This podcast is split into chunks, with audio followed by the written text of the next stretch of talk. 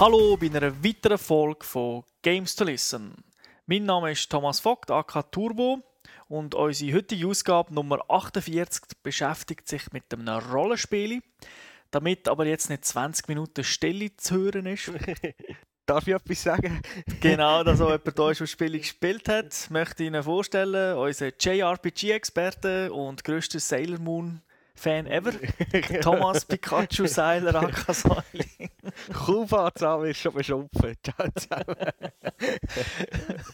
eigentlich ist es ja nicht so deine Materie, Nein, die äh, japanische Rollenspiele. Normalerweise nicht so, nein. Gehen wir doch gerade in die Gamers Lounge und reden über so eins.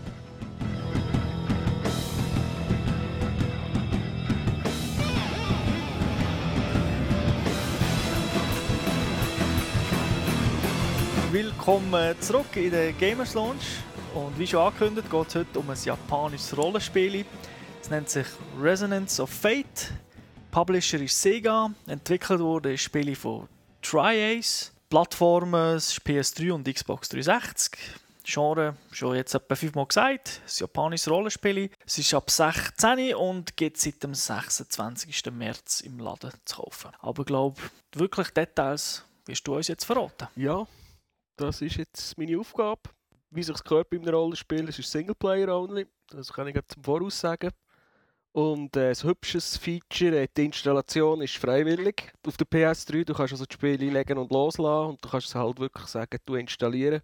Und dann könntest du im Prinzip Roulette wahrscheinlich rausnehmen. Das ist fast wie Xbox, dort ist es ja auch freiwillig. Also, du kannst ja jedes Spiel freiwillig installieren. Ab Blu-ray, wenn es installiert ist, ist es wirklich super einfach. Man kann alle, alle Screens, die man schon zum 50. Mal gesehen hat, nach den Kämpfen, kannst du einfach vorklicken, es lädt sauber. Also, da merkst du fast keine Ladezeiten mehr. Da ist man ja froh bei so längeren Spielen. Richtig, weil der Spielumfang ist gewaltig. Und äh, von der Story her, ich muss sagen, ich habe das Spiel noch nicht, ich habe wahrscheinlich etwa 10 bis 15 Stunden drin investiert. Und ich habe gelesen, wir können bis zu 200 Stunden spielen, wenn man will. die Story wird halt einem erst, die wird einem erst im Verlauf des Spiels klar, aber die Ausgangslage ist relativ speziell. Es ist so eine Fallout-mässige Welt. Es ist eigentlich alles kaputt, Umweltverschmutzung, die Leute können gar nicht mehr von außen leben. Und da hat irgendjemand so eine, einen Turm gebaut, eigentlich ein Lebenserhaltungssystem. Das nennt sich Basel, wie unsere Stadt in der Schweiz. Mhm. Und rund um das Gebilde herum haben sich dann die Menschen eigentlich angesiedelt. Und dort Rundum sind die Städte entstanden, halt wirklich wie, in einem Dungeon auf verschiedenen Ebenen und so weiter. Und das Problem ist jetzt einfach, die Stadt bzw. der Chor, der Turm, der ist schon kaputt gegangen. Überall hat es Monster in dieser Stadt drin, es ist nicht mehr sicher, man weiß nicht, wo das Zeug herkommt. Das ist wie Basel.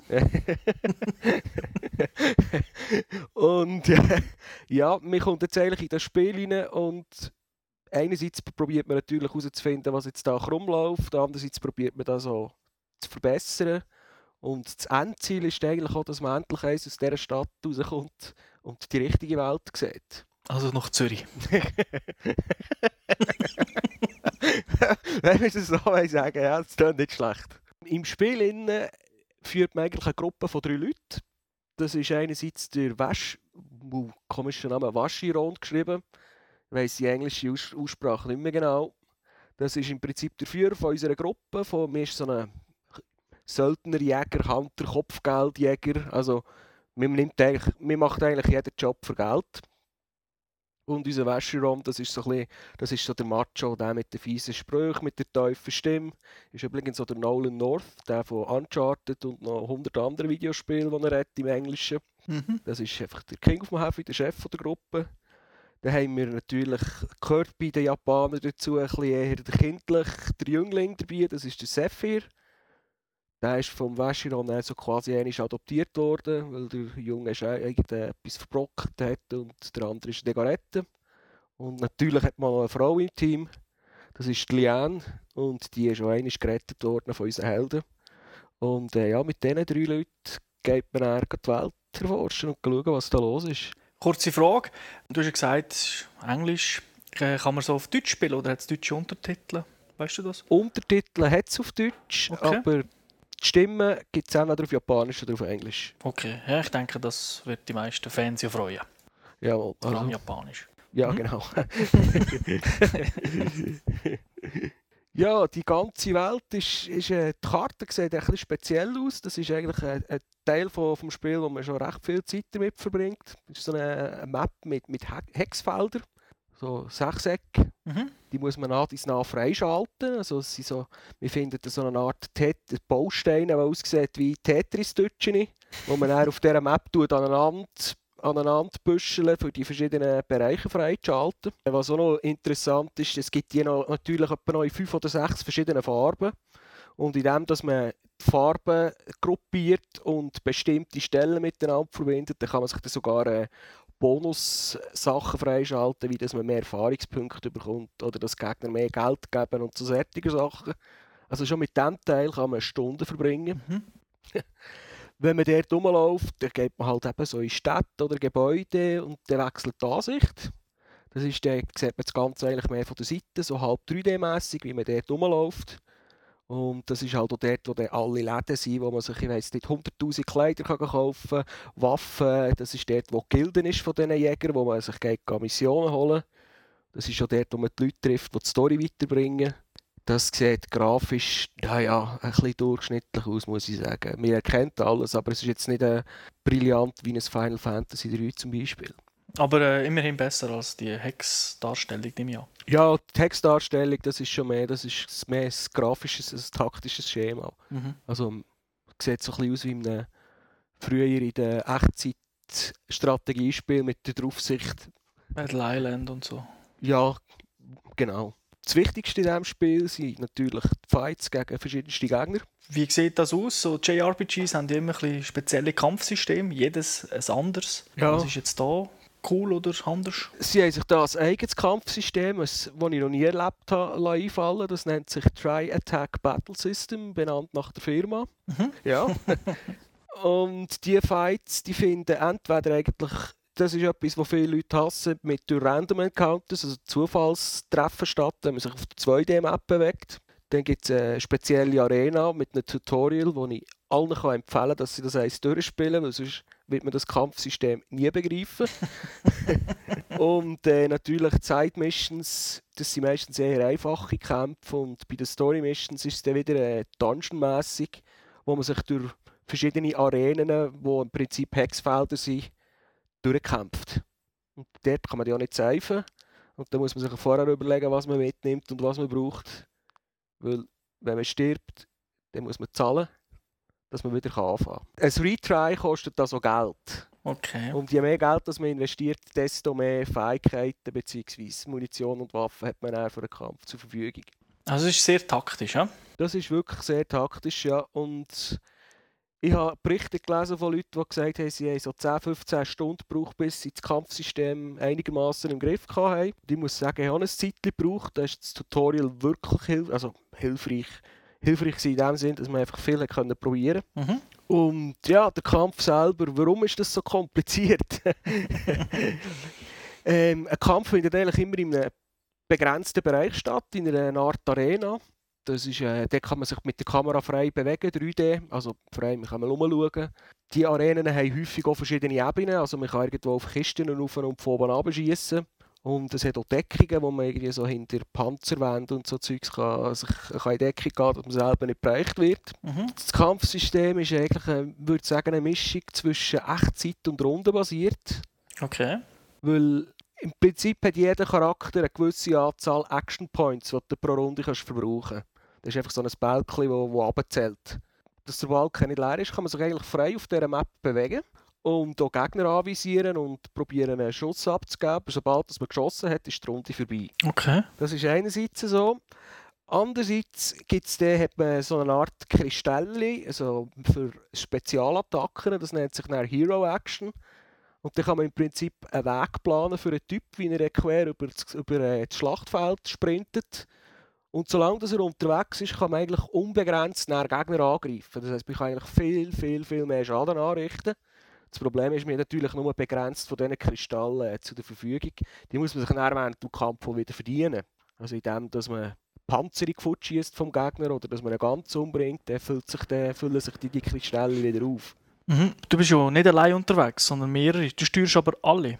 Oder bist du allein? Du steuerst, nein, nein, in jedem Kampf sind immer alle drei Personen vorhanden und wir steuern sie einfach nacheinander. Okay. Also wirklich, wenn sich wenn man die erste Person von A nach B bewegt hat und dann mit der zweiten spielt, dann ist die erste Person, die hat sich bewegt, das findet nacheinander statt. Das ist klar, aber es ist, das gehört alles noch zu einer Runde, alle drei Figuren zu steuern. Einfach ja, mit jeder, also mit jeder Person etwas machen ist im Prinzip eine Runde.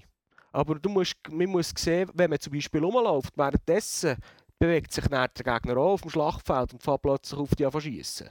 Also da muss man ein bisschen aufpassen, weil wenn man im falschen Moment bereicht wird, dann kann man die Attacke nicht mehr ausführen. Und dann stehst du irgendwo im Schilf und wirst sinnlos angegriffen. Sind die Sachen, die du erwähnt hast, wie eben Schutzwall oder die verschiedenen Ebenen, die haben schon einen taktischen Einfluss? Ja, ja, deutlich ja. Also es gibt gewisse Gegner, die einfach zu dumm sind, für gegen zu schiessen. Oder sie, sie sehen die einfach weniger gut. Oder eben, je nachdem, wo das du bist. Und die Schutzwelt, die geben schon Deckung. Also da kannst du mal durchschießen, ohne dass man selber bereicht werden kann. Aber die sind ja zerstörbar. Also Ah. nach ein paar Treffer sind die plötzlich kaputt und dann äh, hast du die Hose unten. Und was die Kämpfe eigentlich so interessant macht, ist, man muss einerseits herausfinden, auf was dass der Gegner, äh, wo dass der Gegner verwundbar ist. Und das Ziel ist eigentlich, dass man dann möglichst immer mit diesen Hero-Actions gerade äh, zwei, drei Gegner nacheinander erledigen kann. Weil dann, wenn man einen erledigt, dann füllt sich dann auch der Kristallbalken wieder auf. Ah, okay. Da kannst du eine Art Combo setzen, fast ein bisschen. Ja? Da, ja, eigentlich. Und es gibt dann auch noch die Super-Combos im Prinzip. Das sind Try-Attacks. Also wenn man so eine, eine Hero-Action macht und quer über die Karte sprintet und auch wild um sich ballert und dabei äh, die Linie kreuzt von die anderen, wo, also wenn man die anderen zwei Charaktere stehen auf dem Schlachtfeld und wenn, die, wenn man dann eine Verbindungslinie macht und die überquert, also das durchgeht, das wird schön eingeblendet, dann gibt es einen Resonanzpunkt. Und dann kann man dann auch mit dem nächsten Charakter kann man den verbrauchen und dann greifen dann alle drei gleichzeitig an. Okay. Und das ist, dann kannst du dann, kannst du wirklich vor dem Fernseher hocken und zuschauen, wie fünf Sekunden lang einfach die Hölle los ist und John Woo würde erble- erbleichen von nichts, weil da geht wirklich der Post ab.